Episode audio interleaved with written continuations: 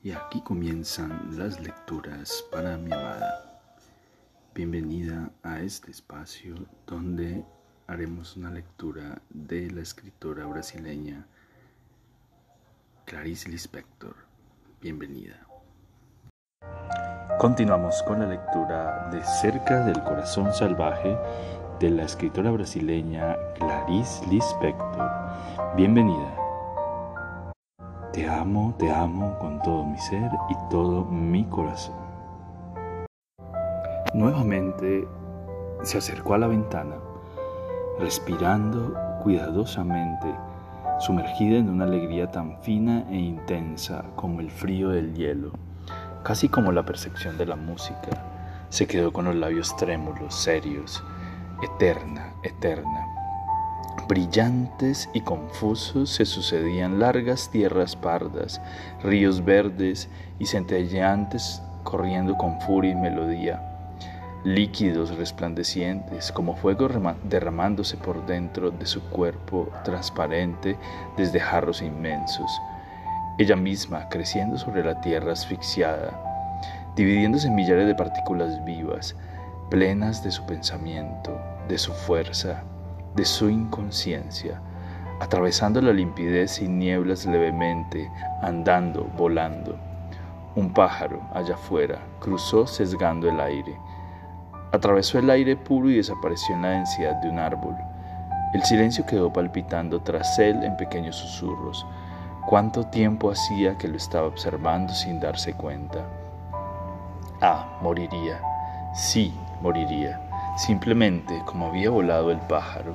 Inclinó la cabeza hacia un lado, suavemente como una loca mansa, pero es fácil, tan fácil, ni es inteligente, es la muerte que vendrá, que vendrá. ¿Cuántos segundos habían pasado? ¿Uno o dos? ¿O más? El frío, Comprendió que por un milagro se había dado cuenta ahora de aquellos pensamientos que eran tan profundos, que habían discurrido bajo otros, materiales y fáciles, simultáneamente, mientras había vivido en el sueño, había observado las cosas a su alrededor, las había usado mentalmente, nerviosamente, como quien crispa las manos en la cortina mientras mira el paisaje. Cerró los ojos dulcemente, serena y cansada, envuelta en largos velos cenicientos. Por un momento aún sintió la amenaza de la incomprensión naciendo del interior lejano del cuerpo como un flujo de sangre. La eternidad es no ser, la muerte es la inmortalidad. Flotaban aún sueltos restos de tormenta y ya no sabía con qué relacionarlos, tan cansada. Ahora la certidumbre de inmortalidad se había desvanecido para siempre una vez o dos más en la vida, tal vez una, a la caída de la tarde, en un instante de amor, en el momento de morir. Tendría la sublime inconsciencia creadora, la intuición aguda y ciega de que era realmente inmortal para siempre. El viaje. Imposible explicarlo, se iba apartando de aquella zona donde las cosas tienen forma fija y aristas, donde todo tiene un nombre sólido e inmutable. Cada vez ahondaba más en la región líquida, quieta e insondable, donde flotaban nieblas vagas y frescas como las de la madrugada, de la madrugada irguiéndose en el campo. En la hacienda de su tío había despertado en medio de la noche. Las tablas de la casa vieja crujían. Desde allí, en el primer piso, libre en el espacio oscuro, había hundido los ojos en la tierra, buscando las plantas que se retorcían como víboras. Algo parpadeaba en la noche, espiando, espiando los ojos de un perro tendido vigilante. El silencio latía en la sangre y ella jadeaba con él. Después la madrugada nació sobre los campos, rosada, húmeda. Las plantas eran de nuevo verdes e ingenuas. El tallo tembloroso, sensible al soplo del viento, naciendo de la muerte, ya ningún perro vigilaba la hacienda, ahora todo era uno, leve, sin conciencia. Había entonces un caballo suelto en la campiña quieta. La movilidad de sus piernas solo se adivinaba. Todo impreciso, pero de súbito en la impresión había encontrado una nitidez que ella solo había adivinado y que no pudo poseer enteramente. Perturbada pensó, todo, todo. Las palabras son guijarros rodando en el río. No fue felicidad lo que sintió entonces, sino algo fluido, dulcemente amorfo, instante resplandeciente, instante sombrío. Sombrío como la casa que quedaba en la carretera cubierta de árboles frondosos y de polvo del camino. En ella vivía un viejo descalzo y dos hijos, grandes y bellos reproductores. El más joven tenía ojos, sobre todo ojos. La había besado una vez, uno de los mejores besos que jamás había sentido, y algo se erguía en el fondo de sus ojos cuando ella le tendía la mano. Esa misma mano que ahora reposaba sobre el respaldo de una silla, como un pequeño cuerpecito aparte, saciado, negligente. Cuando era pequeña solía hacerla danzar el hombre que había huido o estaba preso para el amante, y él fascinado y angustiado había acabado por apretarla, besarla como si realmente aquella mano sola fuera una mujer. Ah, había vivido mucho, la hacienda, el hombre, las esperas, veranos eternos, cuyas noches transcurrían insomnes, la dejaban pálida, los ojos oscuros dentro del insomnio, varios insomnios. Había conocido perfumes, un olor de verdor húmedo, de verdor iluminado por luces. ¿Dónde? Ella había pisado entonces la tierra mojada de los planteles, mientras el guarda estaba distraído. Luces colgando de hilos, balanceándose, así, meditando indiferentes, música de la banda en el kiosco, los negros uniformados y sudados, los árboles iluminados, el aire frío y artificial de las prostitutas, y sobre todo había lo que no se puede decir, ojos y bocas detrás de la cortina, espiando, ojos de un perro parpadeando a intervalos, un río rodando en silencio y sin saber, también las plantas creciendo de simientes y muriendo. También, lejos, en alguna parte, un gorrión sobre una rama y alguien durmiendo, todo disuelto. La hacienda también existía en aquel mismo instante y en aquel mismo instante la aguja del reloj iba avanzando, mientras la sensación perpleja se veía rebasada por el reloj. Dentro de sí sintió de nuevo que se acumulaba el tiempo vivido. La sensación era fluctuante como el recuerdo de una casa en la que se ha vivido. No de la casa exactamente, sino de la posición de la casa dentro de uno, en relación con el padre escribiendo máquina, en relación con el patio del vecino y con el sol del atardecer vago, lejano, mudo. Un instante. Se acabó. Y no podía saber si después de ese tiempo vivido vendría una continuación o una renovación o nada, como una barrera. Nadie impedía que ella hiciera exactamente lo contrario de cualquiera de las cosas que fuera a hacer. Nadie, nada, no estaba obligada a seguir el propio comienzo le dolía o le agradaba. Sin embargo, sentía que esa extraña libertad que había sido su maldición, que nunca había relacionado ni siquiera consigo misma, esa libertad era lo que iluminaba su materia y sabía que de ahí venía su vida y sus momentos de gloria y que de ahí venía la creación de cada instante futuro. Había sobrevivido como un germen aún húmedo entre las rocas ardientes y secas, pensaba Juana. En, aquella tarde ya vieja, un círculo de vida cerrado, trabajo terminado. En aquella tarde en que había recibido la carta del hombre, había escogido un nuevo camino. No huir, sino ir. Usar el dinero intacto de su padre la herencia hasta ahora abandonada, y andar, andar, ser humilde, sufrir, derrumbarse por la base, sin esperanzas, sobre todo sin esperanzas. Amaba su elección y la serenidad ahora le alisaba el rostro. permitía acceder a su conciencia a momentos pasados, muertos, ser una de aquellas personas sin orgullo y sin pudor que en cualquier instante se abren a extraños. Así antes de la muerte se ligaría a la infancia a través de la desnudez, humillarse hasta el fin, cómo aplastarme lo bastante, cómo abrirme hacia el mundo y hacia la muerte.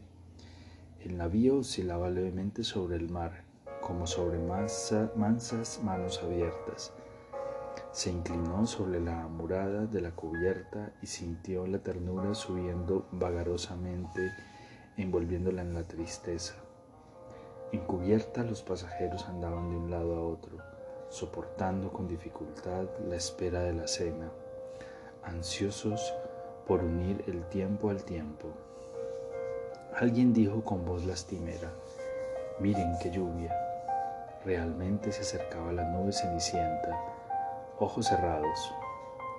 Poco después se veían gotas anchas cayendo sobre las tablas de cubierta, el ruido de alfileres cayendo y sobre el agua perforando imperceptiblemente la superficie. Se enfrió el viento, levantaron las solapas de las chaquetas, las miradas súbitamente inquietas, huyendo de la melancolía como Octavio con su miedo de sufrir, de profundis. De profundis. Algo quería hablar, de profundis, oírse, atrapar la oportunidad fugaz que danzaba con los pies ligeros a la orilla del abismo, de profundis, cerrar las puertas a la conciencia. Al principio percibir agua corrompida, frases tontas, pero después en medio de la confusión el hilo de agua pura temblando sobre la pared áspera de profundis. Acercarse con cuidado, dejar resbalar las primeras olas de profundis. Cerró los ojos, pero solo vio penumbra.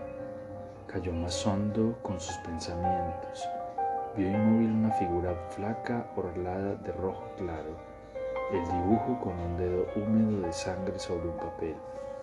Cuando se había arañado y cuando su padre andaba buscando el yodo. En lo oscuro de las pupilas, los pensamientos alineados en forma geométrica, uno superponiéndose al otro como las celdillas de un panal de miel, algunas vacías, informes, sin lugar para una reflexión, formas fofas y cenicientas como un cerebro. Fuera de eso, no veía realmente, intentaba imaginar quizá. De profundis, veo un sueño que tuve, escenario oscuro abandonado detrás de una escalera, pero en el momento en que pienso escenario oscuro en palabras, el sueño se agota y queda la celdilla vacía. La sensación marchita es solo mental, hasta que las palabras escenario oscuro vivan lo bastante dentro de mí, en mi oscuridad, en mi perfume, a punto de convertirse en visión de penumbra, desgarrada e impalpable, pero detrás de la escalera. Entonces tendré una verdad, mi sueño, de profundis, porque no viene lo que quiere hablar. Estoy dispuesta a cerrar los ojos, llena de flores que se transforman en rosas a medida que el animal se estremece y avanza en dirección al sol del mismo modo que la visión es mucho más rápida que la palabra. Escojo el nacimiento del suelo para sin sentido, de profundis, después vendrá el hilo de agua pura. Vi la nieve temblar llena de nubes rosadas bajo la función azul de las vísceras cubiertas de moscas al sol, la impresión cenicienta, la luz verde y traslúcida y fría que existe detrás de las nubes. Cerrar los ojos y sentir rodar la inspiración como una cascada blanca. De profundis, Dios mío, os espero, Dios, venid a mí. Dios, brotad en mi pecho, no soy nada, y la desgracia cae sobre mi cabeza, y yo solo sé usar palabras, y las palabras son mentirosas, y yo sigo sufriendo. Al fin el hilo sobre la pared oscura. Dios, venid a mí y no tengo alegría y mi vida es oscura como la noche sin estrellas. Y Dios, porque no existes dentro de mí, porque me hiciste separada de ti.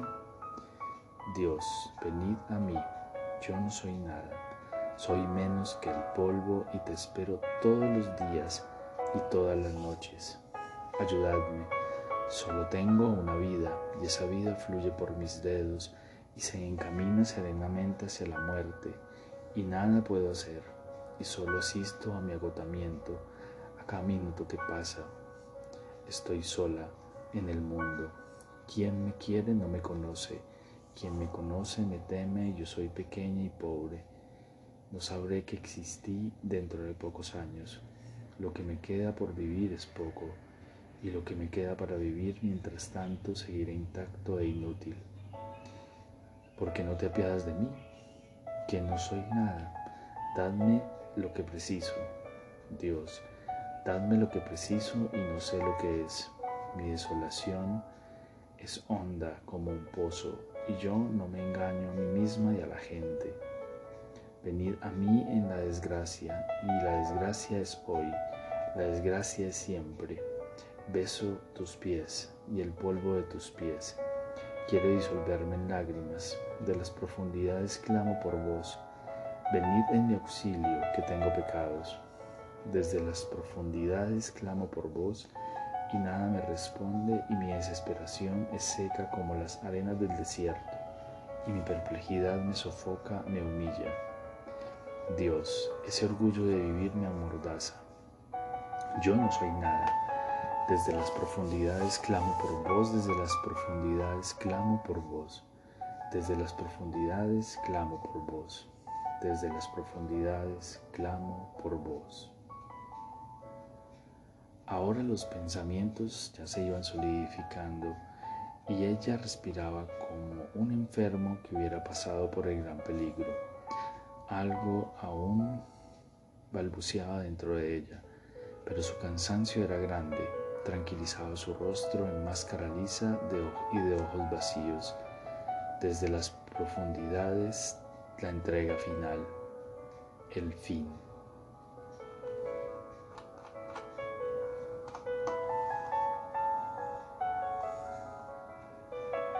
pero de las profundidades como respuesta, sí, como respuesta, avivada por el aire que aún penetraba en su cuerpo, se alzó la llama quemando lúcida y pura, desde las profundidades sombrías, el impulso implacable, ardiendo, la vida de nuevo levantándose, informe, audaz, miserable.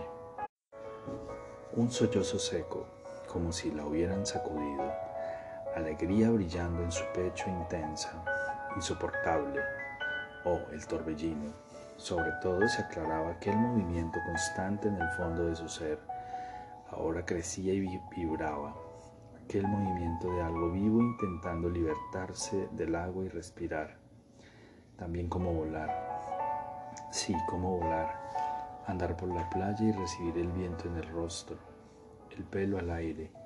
La gloria sobre la montaña alzándose, alzándose, el cuerpo abriéndose al aire, entregándose a la palpitación ciega de la propia sangre, notas cristalinas, tinteñantes, centellando en su alma.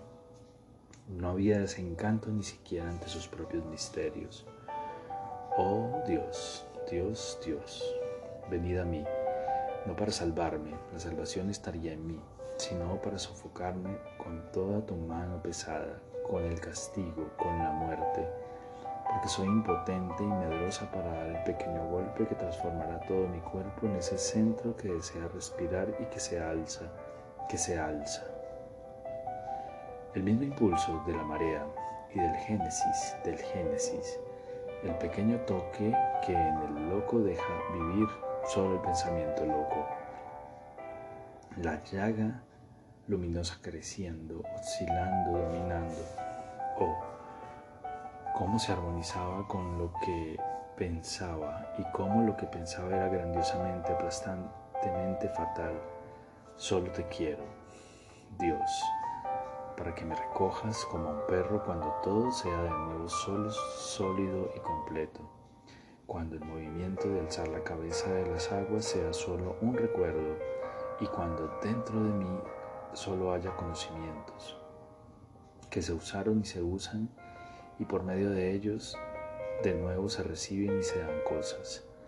Oh Dios, lo que en ella se había elevado no era el valor, era, ella era sustancia solo, menos que humana. ¿Cómo podría ser héroe y desear vencer las cosas? No era mujer, existía y lo que había dentro de ella eran movimientos alzándose siempre en transición. Tal vez hubiera alguna vez modificado con su fuerza salvaje el aire a su alrededor y nadie lo notaría nunca. Tal vez hubiera inventado con su respiración una nueva materia y no solo y no lo sabía, solo sentía lo que jamás su pequeña cabeza de mujer podría comprender.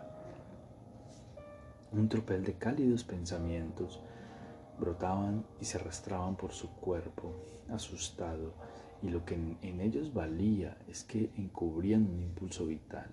Lo que en ellos valía es que en el instante mismo de su nacimiento había la sustancia ciega y verdadera creándose, alzándose, destacando como una burbuja de aire en la superficie del agua, casi rompiéndola. Notó que aún no se había dormido pensó que aún tendría que estallar en fuego abierto, que terminaría de una vez la larga gestación de la infancia y su dolorosa inmadurez reventaría su propio ser. Al fin, al fin libre. No, no, ningún Dios, quiero estar sola. Y un día vendrá, sí, un día vendrá en mí la capacidad tan roja y afirmativa como clara y suave un día lo que yo haga será ciegamente, seguramente, inconscientemente, pisando en mí, en mi verdad, tan íntegramente lanzada en lo que haga que seré incapaz de hablar. Sobre todo un día vendrá en que todo mi movimiento será creación, nacimiento. Quemaré todos los noes que existen dentro de mí me demostraré a mí misma que nada hay que temer, que todo lo que yo sea será siempre donde haya una mujer con mi principio. Alzaré dentro de mí lo que soy un día, un gesto mío, ondas se levantarán poderosas, agua pura, sumergiendo la duda, la conciencia, seré fuerte como el alma de un animal y cuando hable serán palabras no pausadas y lentas no levemente sentidas, no llenas de voluntad de humanidad, no el pasado corriendo el futuro. Lo que yo diga sonará fatal e íntegro. No habrá ningún espacio dentro de mí para que sepa que existe el tiempo, los hombres, las dimensiones.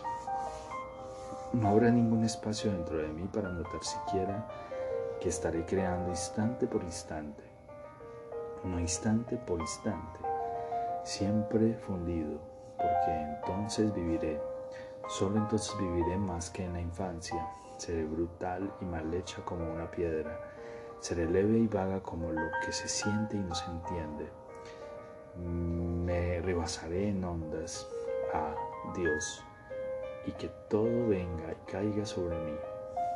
Hasta la incomprensión de mí misma en ciertos momentos blancos, porque basta cumplirme y entonces nada impedirá mi camino hasta la muerte sin miedo. De cualquier lucha o descanso me levantaré fuerte y bella como un caballo joven.